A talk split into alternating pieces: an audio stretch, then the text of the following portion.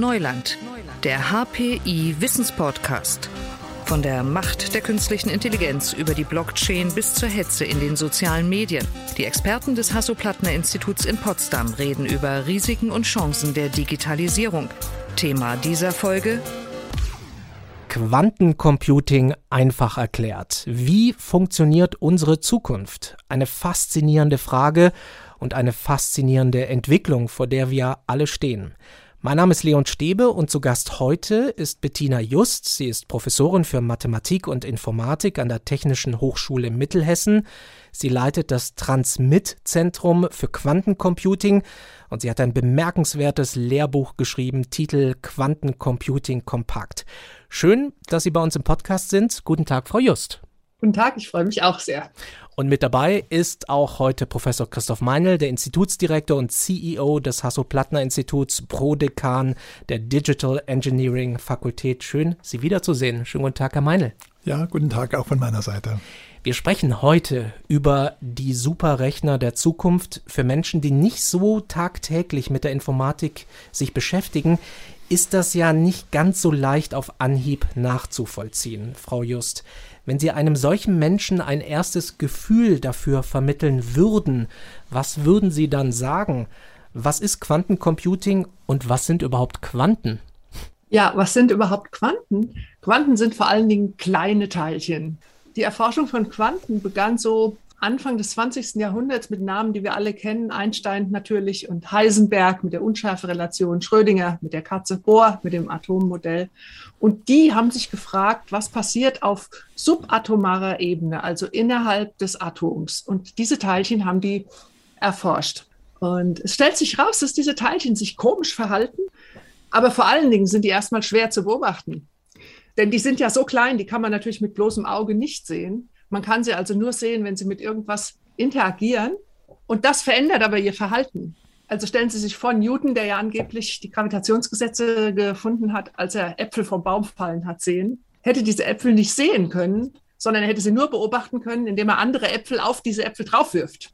Also das sind erstmal Quanten, sehr kleine Teilchen, sehr schwer zu beobachten. Und Sie haben, stellt sich dann später heraus, noch andere ganz komische Eigenschaften, so komisch, dass Einstein das spukhafte Fernwirkung genannt hat. Die sind nämlich miteinander auf eine seltsame Weise verbunden. Und das führt jetzt dazu, dass wenn man ein Teilchen ändert, man vielleicht nicht nur dieses eine Teilchen ändert, sondern alle anderen mit. Man muss gewissermaßen systemisch denken. Und genau mit diesem Effekt, ein Teilchen ändern, alle anderen mitändern, arbeiten jetzt Quantencomputer. Quantencomputer sind Computer, die haben keine Bits, sondern Quantenbits. Also die kleinste logische Einheit ist da so ein winziges Quantenteilchen.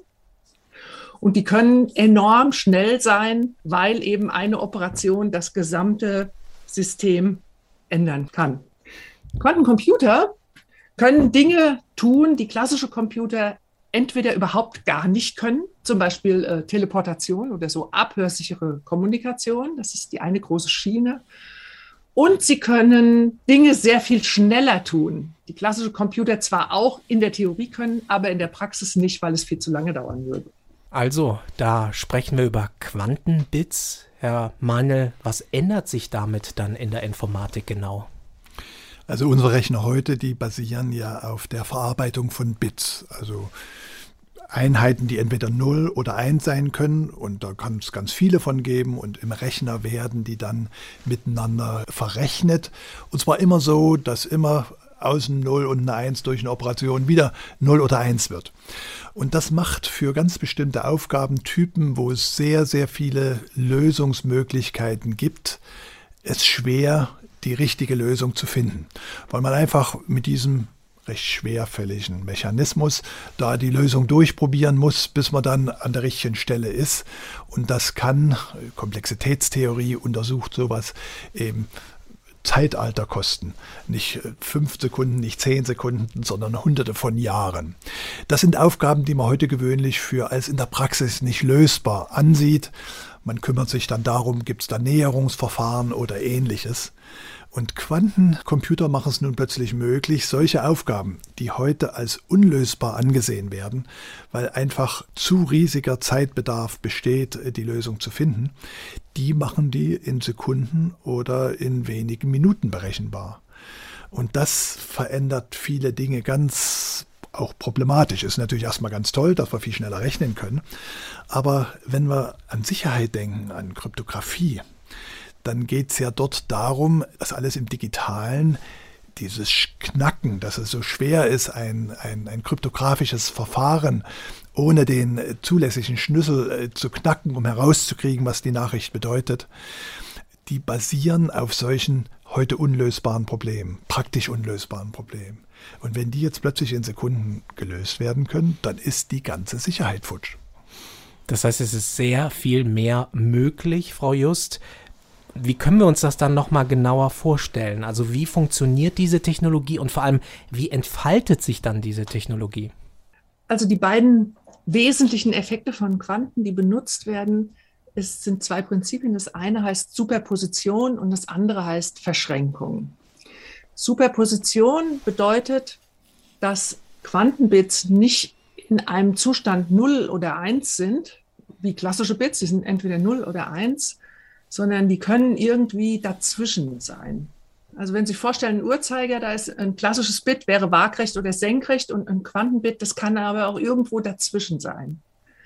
Es ist irgendwie so, nimmt beide Zustände gleichzeitig an, wird oft gesagt, aber eigentlich ist es irgendwie dazwischen. Sie können sich ein Quantenbit so vorstellen wie vielleicht ein Wähler, ein Wähler, der auf dem Weg zur Wahlurne ist und sagt, was mache ich denn, was will ich nur, will ich die Partei A oder will ich jetzt die Partei B? Hm, der ist so dazwischen. Und wenn jetzt er sein Kreuzchen auf dem Stimmzettel macht, dann hat er wirklich gewählt. Dann ist er ein Wähler der, beispielsweise ein Wähler der Partei A. Aber vorher war er dazwischen. Und das ist dieses Phänomen der Superposition. Wenn man jetzt sagt, also Quantenalgorithmen bearbeiten viele Quantenbits, kann man sich vorstellen, so ein ganzes Dorf von Wählern. Und die Kunst der Quantenprogrammierung ist, ja, so ein bisschen vergleichbar mit der Marketingaktion. Dass man sagt, man will diese Wähler irgendwie dahin bringen, dass sie die optimale Lösung finden. Es geht ja bei Quantencomputing um Optimierung. Und da wird man ja nicht zu jedem Einzelnen hingehen und ihn beeinflussen, sondern man nutzt auch die Strukturen, dass die miteinander reden, dass die sich vernetzen. So ungefähr kann man sich das vorstellen. Das Beispiel hinkt etwas, aber einfach als erste Idee ist das der Effekt der Superposition. Diese Gemeinschaft ist in allen Zuständen gleichzeitig. Das klingt so, als ob wir wirklich neues Neuland betreten. Also mit Sicherheit. Ja. Und äh, vielleicht gebe ich auch ein anderes Beispiel. Eine Münze, da ist ja so ein typisches Teil für eine 0-1-Geschichte, nicht Kopf oder Zahl. Wenn wir die in die Luft werfen, dann kann die sich beliebig drehen, also beliebige Zustände annehmen. In dem Moment, wo sie auf den Tisch fällt, ist dann die Entscheidung gefallen, 0 oder 1. Dieses Dazwischen, das ist auch mit dieser Münze so, wenn die sich in der Luft dreht. Und wenn man jetzt mehrere Münzen da in der Luft dreht und die dann diese quantenmechanischen Effekte haben, wie zum Beispiel auch die Verkopplung, die Verschränkung, dann kommen da für die Berechnungsmöglichkeiten ganz neue Dinge zustande. Ich kann nämlich gleichzeitig ganz viele Berechnungen machen die ich vorher alle einzeln eine nach dem anderen durchführen müssen. Und wenn der Lösungsraum sehr, sehr groß ist, exponentiell ist, dann dauert das eben mit dem Nacheinander sehr lange, während wenn das dann alles parallel passiert, dann geht das viel schneller. Jetzt ist aber natürlich eine Schwierigkeit, die haben wir auch schon gesprochen. Wenn wir messen, also wenn wir wissen wollen, was ist das Ergebnis, dann gibt es für so ein Qubit, für so ein Quantenbit nur die Möglichkeiten, 0 oder 1 zu zeigen. Diese ganzen Zustände dazwischen, verschwinden in dem Moment der Messung. Das ist etwas, was in unserem Leben ganz ungewöhnlich scheint, nicht? Wenn wir in dem Moment, wo wir auf die Waage treten, dann plötzlich ein ganz anderes Gewicht haben, als wir sonst haben. Das ist im Makroraum, ist es so, dass die Messung da eigentlich wenig Einfluss hat auf den Zustand des Systems. Im Quantenraum ist das ganz, ganz anders. Da hat das einen ganz essentiellen Einfluss darauf, messen. Und das ist ein Thema, was auch ganz stark in der Forschung ist da kommen Fehler zustande. Wenn ich da die Dinge ausrechne und dann irgendwie am Ende doch wieder nur mit Nullen und Einsen hantieren kann, dass man da Methoden entwickelt, dass das Ergebnis trotzdem dem gewünschten Ergebnis entspricht. Und da ist man in den letzten Jahren hervorragend äh, vorangekommen, was am Anfang nur da im Experimentalraum mit 1, 2, 3 Qubits gemacht wurde. Heute sind wir schon bei deutlich über 100 Qubits, die da miteinander auch interagieren können. Und das ist insofern ganz wichtig, weil die Zahl, also wenn man mit 100 Qubits, um das mal zu veranschaulichen, man mehr Zustände darstellen kann, als es Atome im Weltraum gibt. Also mit einer relativ, durch diese ganzen Kombinationen der Dazwischenzustände. Und das zeigt die Macht, die hier dahinter steht. Die Macht und auch die Wucht, Frau Just, das klingt immer noch so ein bisschen rätselhaft ja. wenn ich das so sagen darf. Sie sind ja selbst Mathematikerin, Informatikerin und sagen selbst, äh, für Sie sei der Einstieg in diese seltsame und faszinierende Welt etwas Besonderes gewesen. Können Sie das ein bisschen beschreiben? Ja, was mich vor allem interessiert hat, war der andere Effekt, die Quantenverschränkung, die dazu geführt hat, dass beispielsweise Bohr gesagt hat, wer über die Quantentheorie nicht entsetzt ist, der kann sie unmöglich verstanden haben. Und das ist halt der Effekt, dass wirklich wenn ein Quantenteilchen irgendwo verändert wird, es sein kann, dass in demselben Moment ganz woanders weit entfernt ein anderes Quantenteilchen auch verändert wird. Schneller als das Licht brauchen würde, um die Zeit zu messen. Also mindestens äh, 15.000-fache Lichtgeschwindigkeit ist nachgewiesen. Und diesen Effekt wollte ich äh, verstehen. Ich habe vor 20 Jahren damit angefangen, mich damit zu befassen, eigentlich mit der Frage, was ist da eigentlich, welche Experimente werden da gemacht und warum kann man da nichts anderes schließen, als dass wirklich so eine spukhafte Fernwirkung stattfindet, äh, wie Einstein sagt. Und es ist mir so ergangen, wie vielleicht vielen, dass der Einstieg schwierig ist. Denn wenn man populärwissenschaftliche Literatur liest, dann ist die Rede von Socken, die zugleich blau und rot, aber einfarbig sind. Das kann ich mir jetzt nicht vorstellen. Also ich wollte einfach wissen, welche Experimente werden da gemacht und warum lassen Sie nur diese wirklich seltsamen Schlüsse zu, wie die Quanten sich verhalten? Ich glaube, der Einstieg ist schwierig, weil das mathematische Modell von Quantencomputing ist echt abgespaced, also wirklich abstrakt. Das ist die eine Problematik. Und die andere Problematik ist, dass unterschiedliche Disziplinen beteiligt sind, äh, Physiker, Mathematiker, Informatiker, und die denken alle anders. Jede Disziplin hat ihre Denkstrukturen. Mathematiker wollen die Dinge beweisen, Informatiker wollen die Dinge programmieren, Physiker wollen die Realität abbilden, modellieren. Und um da zusammenzuarbeiten, muss man eine gemeinsame Sprache finden. Und um Einstieg zu finden, braucht man eine Sprache, die, ja, die so einfach ist, dass man halt kein Fach studiert haben muss. Und, das, war das wenn ich da einfach reinspringen darf, ist äh, Bettina just hervorragend gelungen in ihrem kleinen Büchlein, was da sehr weit verbreitet ist. Mathematisch lässt sich das dann alles gut beschreiben. Nur, dass es so hochkarätische Mathematik, also die Physiker, die Mathematiker, die müssen das können. Aber wenn man das dann erklären will, also zum Beispiel ein Programmierer, der sagt, jetzt hm, machst du nicht mehr für die Maschine, sondern jetzt machst du für einen Quantencomputer mal was, dann kann man den ja nicht erst zum Mathematikstudium sticken. Mhm. Und dieses Veranschaulichen hinkt natürlich immer ein bisschen, da liegt aber daran, dass wir die Welt nur im Großen wahrnehmen nicht im ganz Großen, das können wir uns auch nicht vorstellen, was da auf kosmischer Ebene passiert, aber in unserer Umgebung, während diese Quanteneffekte auf der atomaren Ebene stattfinden. Und da mittelt sich dann bis in unsere große Welt so viel weg, dass wir bestimmte Dinge, also wie diese Verschränkung, diese Spukhafte, gar nicht mehr wahrnehmen können. Wenn wir aber jetzt technologisch in der Lage sind, Computer zu bauen, die damit hantieren können, und genau das sind die Quantencomputer, dann müssen wir so ein bisschen mehr verstehen von diesen Effekten, um auch dann zu sehen, was sind denn die Potenziale und was ist möglich. Ich will vielleicht noch mal ein kleines Beispiel geben. Wir haben vorhin da mit dieser Verschlüsselung gesprochen. Wenn ich einen dieser Quantencomputer habe, Heute ist die sogenannte RSA-Verschlüsselung mit 2048 Bit langen Schlüsseln das herkömmliche und man ist sich sicher, dass mit einem normalen Computer das in Jahren, in Jahrzehnten nicht zu knacken ist. Also die Verschlüsselung heute zum Knacken würde bei diesem RSA 100.000 Jahre brauchen. Mit einem Quantencomputer, mit dem man mit 80 stabilen Qubits umgehen könnte, könnte man das Knacken in weniger als zwei Minuten hinkriegen. Dass also alle unsere Sicherheitsgarantien der heutigen Welt, der heutigen digitalen Welt, sind mit einem Schlag weg. Ich hatte vorhin gesagt, wir haben Quantencomputer heute schon mit mehr als 100 Qubits.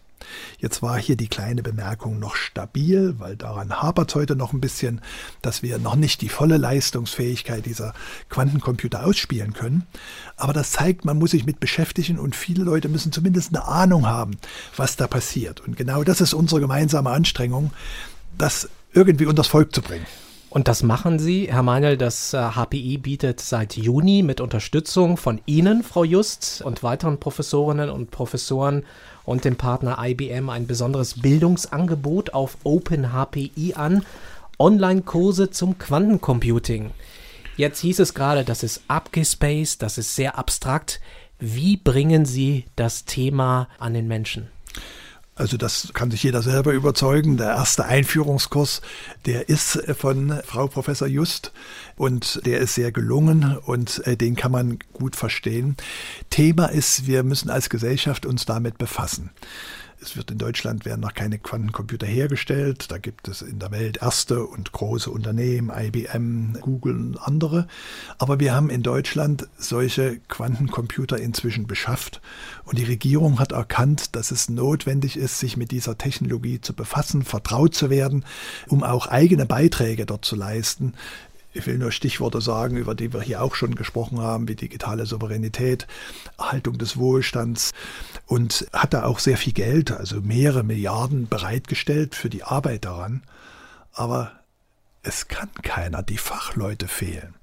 Und deswegen war die Frage, wie können wir das unters Volk bringen? Und da sind natürlich solche Open HPI-Kurse digital, diese Massive Open Online-Kurse, die wir da seit Jahren anbieten, eine hervorragende Möglichkeit.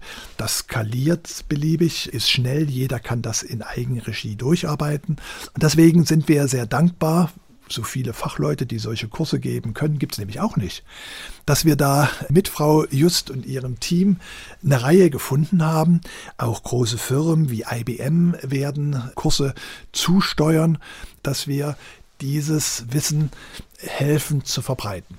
Frau Just, dann muss ich Sie ja direkt fragen, wie vermittelt man das Thema verständlich und vor allem greifbar? Sie haben ja das Buch Quantencomputing kompakt verfasst und sagen ja selbst, dass sie das Buch geschrieben haben, welches sie selbst gerne als Einstieg in diese Thematik gelesen hätten.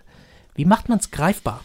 Also ich wollte zunächst die wesentlichen Gedankengänge verstehen und zwar nur die wesentlichen Gedankengänge. Also alle Details haben mich zunächst nicht interessiert, sondern ich wollte einfach verstehen, was werden da für Experimente gemacht. Das ist jetzt der erste Teil von dem Buch. Was werden für Experimente gemacht? Idealtypisch. Also nicht, wie behandle ich Fehler in den Experimenten, wie ist genau das, das Setting, das nicht, sondern nur, was werden für Experimente gemacht und warum lassen die keinen anderen Zugang zu als die Quantenverschränkung? Und das hat man bin ich der Überzeugung erst verstanden, wenn man es ganz einfach ausdrücken kann. Also alle Details weglassen, trotzdem korrekt bleiben und dann auch noch die Fachsprache weglassen und nur so viel Mathematik oder sonstige Fachtermini brauchen, wie absolut notwendig sind. Da stellt sich raus, das ist ganz wenig.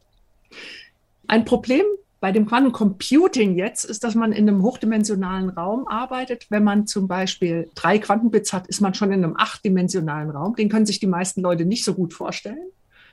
Und ich habe eine Methode entwickelt, statt im achtdimensionalen Raum, im normalen, uns umgebenden dreidimensionalen Raum zu arbeiten und die Quantenalgorithmen da zu visualisieren mit Bildern. Die acht Dinge, um die es geht, werden an den Ecken eines normalen dreidimensionalen Würfels platziert. Wenn Sie sich so mal einen normalen Würfel vorstellen, wie bei Mensch ärgere nicht vorkommt, der hat unten vier, oben vier, acht Ecken.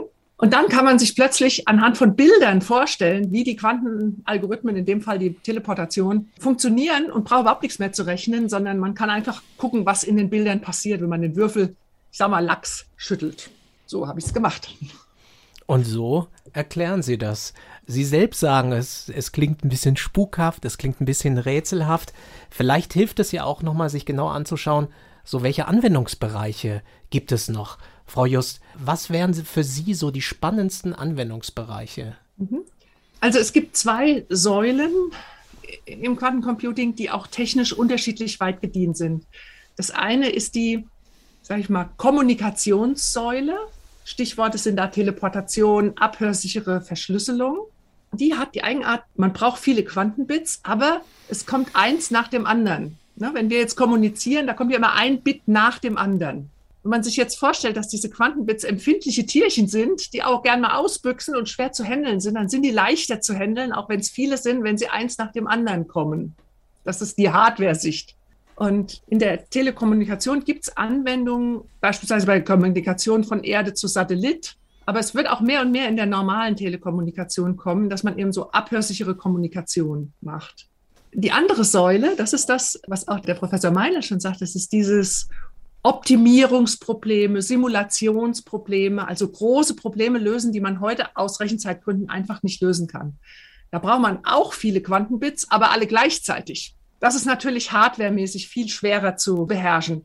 Da ist man heute auch noch nicht so weit, als die heutigen Quantencomputer können nicht mehr als mein Handy. Aber es wird weltweit intensiv daran geforscht, denn das wird ein Game Changer. Und Anwendungen gibt es überall, wo optimiert wird und überall, wo simuliert wird. Also bei Fahrplänen, bei der Entwicklung von Materialien, bei der Entwicklung von Medikamenten, bei Wettersimulationen, in der Finanzwirtschaft, äh, strategische Asset-Allokation zum Beispiel.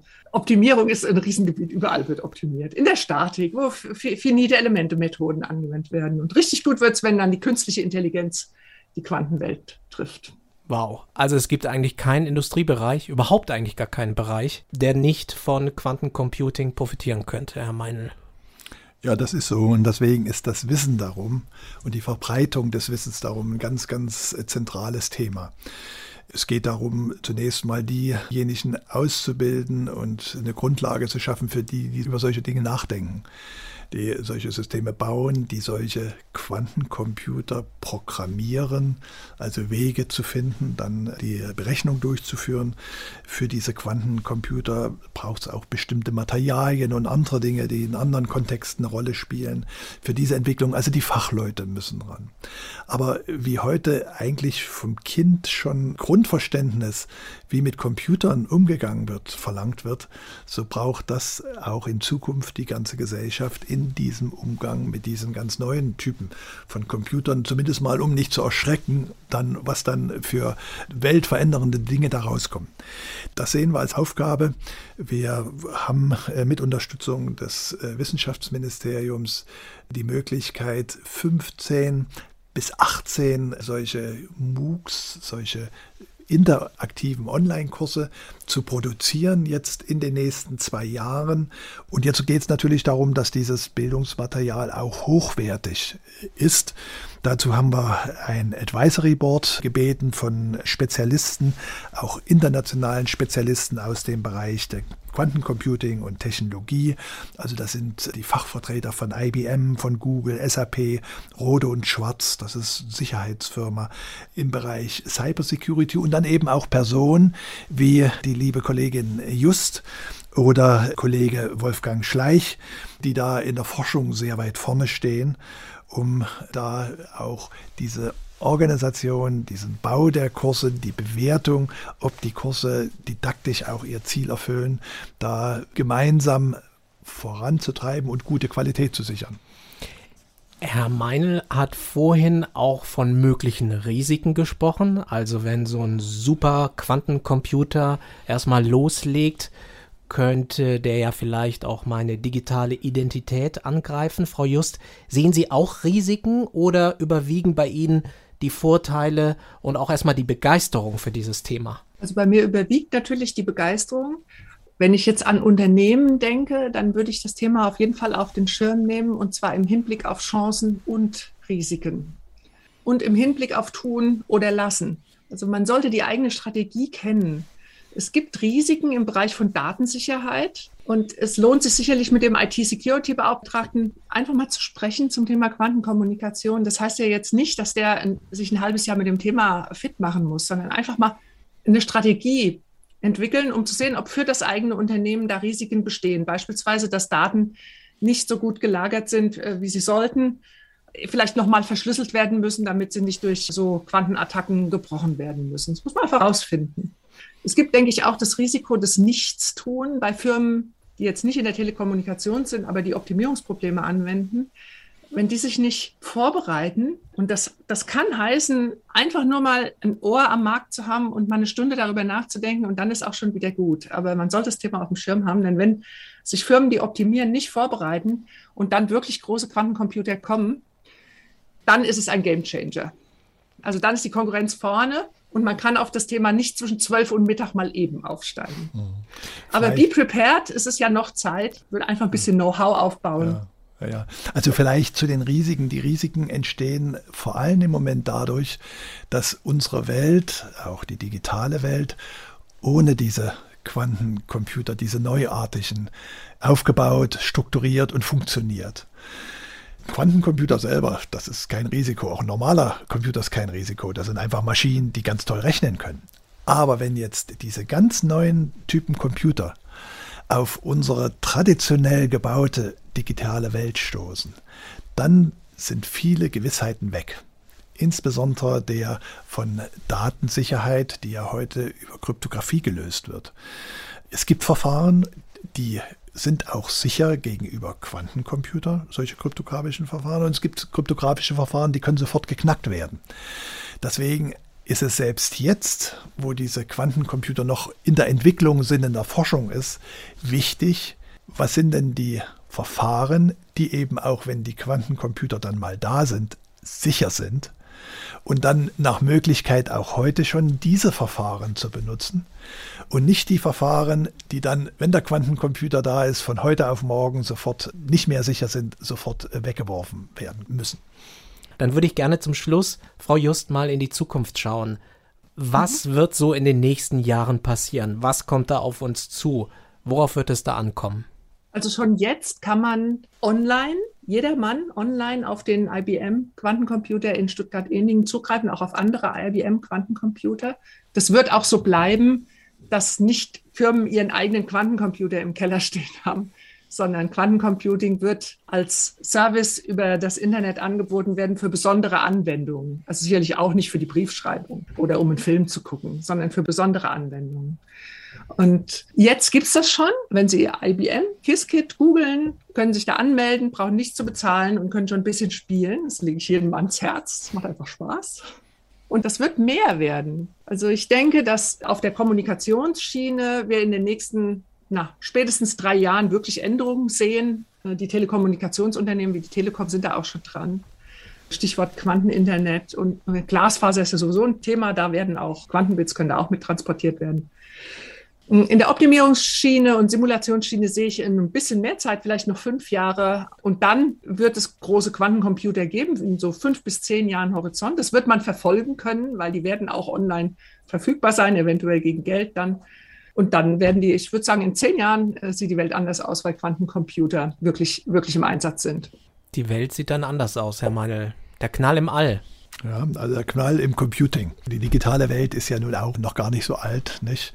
Wir sind aber immer noch in einer Phase, wo eben auch im Digitalen sich vieles eben auch abrupt ändert und diese Quantencomputer, die bringen so eine Disruption in der digitalen Welt, die ja heute noch neu ist, die aber dann in so kurzer Zeit schon wieder sich erneuert. Vor ja, fünf, zehn Jahren hat man das für Fantasie gehalten. Äh, ja vielleicht vor zehn Jahren, das war was für, für Science-Fiction-Autoren. Das wird gerade Realität. Wir sind Zeuge davon und müssen uns darauf vorbereiten über Quantencomputing und was das für unsere Zukunft bedeutet, habe ich heute gesprochen mit Bettina Just, Professorin für Mathematik und Informatik an der Technischen Hochschule Mittelhessen, Verfasserin des Buches Quantencomputing Kompakt. Frau Just, danke Ihnen sehr für das Gespräch und für Ihre Zeit heute. Sehr gerne. Ihnen auch vielen Dank. Und zu Gast auch heute Professor Christoph Meinl, der Institutsdirektor und CEO des Hasso-Plattner-Instituts. Danke auch Ihnen, Herr Meinl. Bis zum nächsten Mal. Sehr gerne und bis zum nächsten Mal. Neues Entdecken im Neuland, darum geht es in diesem Podcast. Mein Name ist Leon Stäbe. Ich sage danke fürs Zuhören heute und freue mich schon auf die nächste Episode. Bis dahin, tschüss. Digitales Wissen verständlich auf den Punkt gibt es bei Neuland, dem Wissenspodcast des Hasso-Plattner-Instituts.